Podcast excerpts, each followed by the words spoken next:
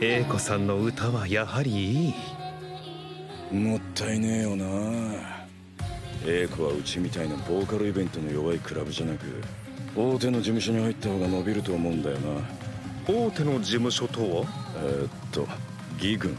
なるほど。英子は随分お前に気を許してるみたいだな。ま詳しくは聞かないがあいつにしては珍しい。ただあいつを裏切るような真似だけはするなよ。